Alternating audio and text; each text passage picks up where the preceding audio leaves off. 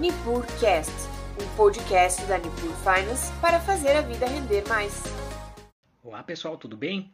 Meu nome é Christian Peliza, sou economista na Nipur Finance e vamos iniciando mais uma edição dos Insights Semanais, falando aí sobre o que aconteceu de mais relevante no cenário econômico na semana, como foi o comportamento dos mercados aí nesses últimos dias e projetando o que teremos pela frente aí é, ao longo da, da próxima semana. Bom, inicialmente o que vem marcando o mercado nos últimos dias tem sido um componente muito forte de incerteza. Então, é evidente que, dada a questão da alta de juros nos Estados Unidos, principalmente, é, a questão do, desse aperto monetário, uma inflação alta ainda no, no mundo todo, e isso tem causado é, para as economias no mundo um ambiente bastante complexo. Quer dizer, é, essa alta de juros nos Estados Unidos tem uma pode ter como impacto logo mais à frente uma recessão no, na, na, maior economia do mundo. Isso tende a ter uma desaceleração econômica aí a nível global. No Brasil, nós já estamos passando aí pelo nosso ciclo de alta de juros há algum tempo, então esse já é um, um tema recorrente. E aí, o que tivemos de novidades na semana? É, no Brasil, é, tivemos hoje a divulgação do IPCA, né, nosso índice oficial de inflação, 0,67%, em linha com o esperado, um pouquinho abaixo, né, 0,70% aí era o esperado, veio 0,67%, nos dá 11,89% no acumulado de 12 meses. Bom, o que, o que temos de conclusão sobre isso? Né? É, eu peço desculpas aqui, ouvi, o meu celular travou aqui, já estamos de volta. É, eu vinha falando sobre IPCA, né, 0,67, é, ele vem acima aí do, do, um pouquinho abaixo do esperado, ele vem alto aí nos 12 meses, 11,89. É, o que pode se dizer sobre isso? Né? É, por um lado, nós temos um cenário, um dado até positivo, 0,67 já é uma desaceleração em relação ao que vínhamos tendo aí acima de 1% no, na, nos primeiros meses do, do ano. É, ele veio um pouco acima do mês passado, mas veio em linha, então não, isso não causou um mal-estar no, na, a nível econômico, né, a nível de, de mercados, é, esse dado de 0,67. Agora, pela frente, é, é curioso que o IPCA nós não temos uma ideia muito exata de como ele vai chegar no final do ano. A expectativa era que passasse dos 9% no acumulado de 12 meses lá em dezembro, só que com é, a PEC aí que limitou o ICMS nos combustíveis, é, a tendência é que o IPCA acelere menos. Então nós temos uma tendência de um IPCA na casa de 7, 7,5% nesse ano. Inclusive no mês que vem, é, pelo menos é o que nos trazem aí os analistas, existe uma possibilidade forte de termos deflação, quer dizer, um IPCA negativo no mês no Brasil. Não é algo que acontece com muita frequência. A última vez foi lá durante a pandemia, né? É, questão da liquidação de estoques, com, com o receio aí da crise global. Então com essa retirada do imposto sobre combustíveis, você tira uma pressão inflacionária no curtíssimo prazo e a gente tende a ter é, uma, uma inflação negativa. Então, aí em julho, pelo menos é o que apontam aí ó, é, as análises o que isso tem de bom e o que isso não tem de tão bom assim, né? É, é bom para tirar o peso inflacionário no curto prazo, pode gerar um efeito de, de ancoragem pelo menos a, a curtíssimo prazo, mas não resolve o problema específico da inflação, que é a questão da, da, da do descompasso entre oferta e demanda. Então a gente segue tendo pressão sobre é, oferta global, né?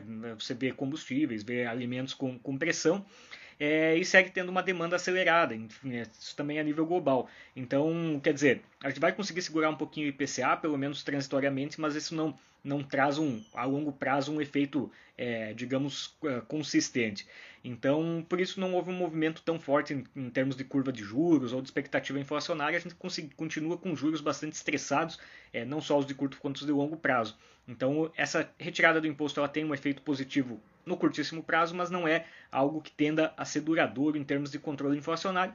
Por isso, o ciclo de aperto monetário deve continuar na mesma pegada. A gente continua vendo aí os mercados esperando a Selic chegar a pelo menos 13,75 e a gente ter que manter isso é, por um tempo ancorado para poder segurar a inflação. É, além disso, no Brasil nós tivemos aí é, nas últimas semanas a questão da PEC dos benefícios, né, a, a que ganhou o apelido aí de PEC kamikaze. Né. É, a questão é uma aceleração no gasto fiscal aí por vários auxílios, né, pegando ah, desde caminhoneiros, taxistas, ah, um aumento no Auxílio Brasil. Isso viria como um gasto extra fora do, do teto de gastos. Então, é, gera um receio na parte fiscal, porque fora de teto gera uma pressão sobre demanda. Então, é, embora tenha um ponto positivo aí de é, cobertura social aí no curto prazo, do ponto de vista econômico, não, não traz um efeito bom uh, por gerar pressão sobre inflação e juros. Então, isso também ajudou a movimentar um pouco aí é, as perspectivas no Brasil, aumentou um pouco. Quando a gente fala no fiscal piorando, aumenta um pouco o risco Brasil, enfim, é, o câmbio também chegou a acelerar um pouquinho aí ao longo da, das últimas semanas. É, assim, como eu falei, o contexto todo é complexo, no, no Brasil também não é diferente. Saindo um pouquinho do Brasil e olhando para os Estados Unidos, a maior economia do mundo, é onde o foco está no, no momento, é, lá segue um, um, um dilema né, razoável aí entre na, na, política monetária. Quer dizer, aí o dilema é mais simples, até eu diria. É, na ata do Comitê de Política Monetária americano, eles trouxeram que eles vão, a, o foco agora é a inflação. Eles vão manter a postura de aperto monetário enquanto for necessário para segurar o processo inflacionário que está é, um, bastante descontrolado para o padrão, padrão, americano, né? quer dizer, maior inflação em 40 anos. Então, é, do ponto de vista americano, o, o Banco Central americano tem é, sinalizado o aperto, né? é basicamente isso. E quando vem os dados de atividade, é, acaba reforçando um pouco essa ideia do aperto monetário, porque a atividade nos Estados Unidos está muito robusta, quer dizer, tem gordura para queimar. É, saiu nessa semana os dados de pedidos iniciais de seguro-desemprego e se vê que ainda não houve um efeito pesado lá a nível de, de atividade. Quer dizer, a gente teve um primeiro trimestre é, um pouco mais incerto, com o PIB recuando, mas é, o mercado de trabalho continua firme. O payroll, que é a abertura de vagas de, de emprego é, de setores não agrícola, ah, 372 mil vagas abertas, é, enfim, é bem algo bem uh, alinhado, né, acima do que era esperado. E a taxa de desemprego continua em 3,6%. Uh, ah, até o, o, o, Renato perguntou como segurar, pois o Fed é, sobe sempre muito pouco e não funciona. É, então, é, esse é um dos detalhes, Renato. Eu acho bem interessante a pergunta, porque as altas de juros do Fed, quer dizer, 0,75 parece uma alta suave, mas é, é bastante para Estados Unidos. Se a gente pensar que a taxa de juros dele não tende a passar muito de 2,5% no, no, na perspectiva histórica, pelo menos nos últimos 15 anos, é uma alta única de 0,75 é forte, né? É, eles costumam trabalhar com suavidade e tudo mais, só que um dos detalhes é que o cenário é diferente do que foi nos últimos 15 anos. É, últimos 15 anos foram muito confortáveis para a política monetária, porque mesmo com juros próximos a zero, a inflação não pressionou. E agora a gente tem um cenário que existe inflação. Então a tendência de aperto ela continua, do aperto monetário, e enquanto o desemprego, enquanto a o mercado de trabalho estiver mostrando ainda é, uma firmeza, né, mostrando que tem gordura, a gente pode esperar um pouco mais de, é, do, do Fed apertando. Esse é o lado, o lado positivo nisso é que, assim, até aqui nós não sentimos um efeito nos Estados Unidos forte né, é, sobre o lado de, de mercado de trabalho. Então a gente não viu uma desaceleração brusca né, na economia. Ah, o que acontece? É, pode acontecer recessão uh, no próximo ano? Existe uma probabilidade até alta, né? Quando os juros sobem muito rápido, pode ocorrer recessão. Só que como o mercado de trabalho ele vem firme, isso nos traz uma perspectiva de ou uma recessão curta ou só uma desaceleração, que é o, o bom. Seria o ideal se só desacelerasse, a inflação parasse e ainda assim é, é, a gente continuasse tendo uma atividade uh, pujante aí na maior economia do mundo. É, o Jolie aqui perguntou é, como funcionariam as NTNBs em caso de deflação. A NTNB, que é o título público atrelado à inflação, ele paga IPCA mais o spread. Se a parte de IPCA vier negativa, vai corroer a rentabilidade, com toda certeza, né? Você vai ter, em termos reais, você vai estar tá ganhando aí o teu spread, mas só que em termos nominais, você vai ter uma queda. Então, uh, digamos que o spread seja de 1% e a gente venha com 0,5% de deflação. Vai, no líquido vai ser 0,5% aí o ganho. Então, em termos nominais, é, essa vai ser a lógica. Isso gerou um efeito curioso sobre as NTNBs, até falando sobre é, taxa. Nós tivemos o, o, os spreads curtos aumentando muito. Se você vê a NTNB 2022, é, que dura um mês, uh, ela está pagando IPCA mais 20, mais ou menos, 21. Então, isso é o mercado esperando deflação. É, esse, esse spread de 20 ele é para compensar a parte de IPCA que deve vir negativa. E para a NTNBs 2023 também o spread mais aberto, já imaginando esse choque aí é, de, de, prazo mais curto. Só que aí se a gente olhar para frente, é, as NTNBs mais longas também abriram um pouco o spread, mas menos, porque você espera que tenha um choque sobre IPCA, mas ele seja muito pontual. É julho, é agosto e depois volta à normalidade, né? crescendo aí 0,5, 0,6, 0,7, dependendo do contexto. Então é, é mais ou menos essa, essa foi a dinâmica que se gerou a partir do IPCA é, com, esse, com essa possibilidade de deflação em julho, né? algo curioso aí a nível, a nível de mercado brasileiro.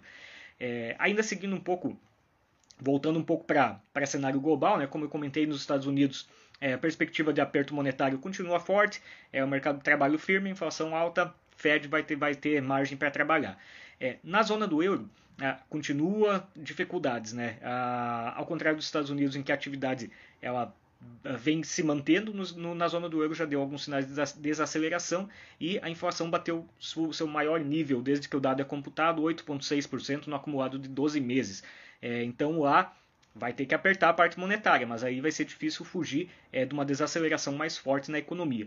E ainda para na zona do euro tivemos isso, né, e ainda pegando a Europa para ainda trazer mais um pouco de uh, emoção aí, digamos, no cenário. Na, no Reino Unido, é, o, o primeiro-ministro Boris Johnson renunciou depois de uma série de problemas aí que começaram desde a da pandemia, é, com festas na, na, durante a pandemia, na época do isolamento, enfim.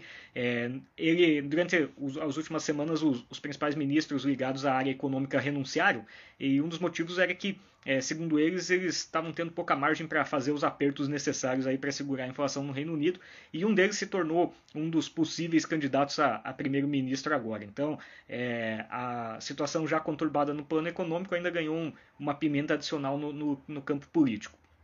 Ah, vamos ver. Estados Unidos, os dados corroboram é, com o produto multimercado atrelado à inflação, fundo Asa Red. tá certo, Fabiano.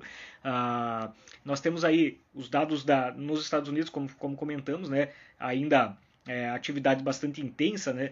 E ah, como eu comentei, uh, na semana que vem nós temos o dado do, de, de, inflação nos Estados Unidos, né? O CPI é, nos Estados Unidos semana que vem. Isso vai trazer é, mais pano para manga aí nessa discussão da, do aperto monetário. É, um CPI um pouco mais forte aí pode, pode comprometer. Aí chegando ao fim da lista aqui dos países que eu vinha trazendo, temos a China. Né? É, hoje à noite saem dados aí de inflação na China, preços lá muito controlados, não deve ter nada muito fora da, da normalidade. O que tivemos na China de mais curioso aí na semana e que também trouxe um, um, uma, um tempero adicional para um cenário difícil é, foi o seguinte, né? É, temos lá a, a China passou por um processo um pouco ruim de desaceleração em 2021, tivemos aquele problema do mercado imobiliário é, e hoje, esse ano eles estão com uma política de estímulos mais forte, até porque ainda existe é, uma, uma perspectiva de uh, ainda temos né, na China a política de lockdowns muito intensa. Né? Então está sendo necessário um aperto, uma, um, soltar a rédea da parte monetária, ao contrário dos outros países do mundo.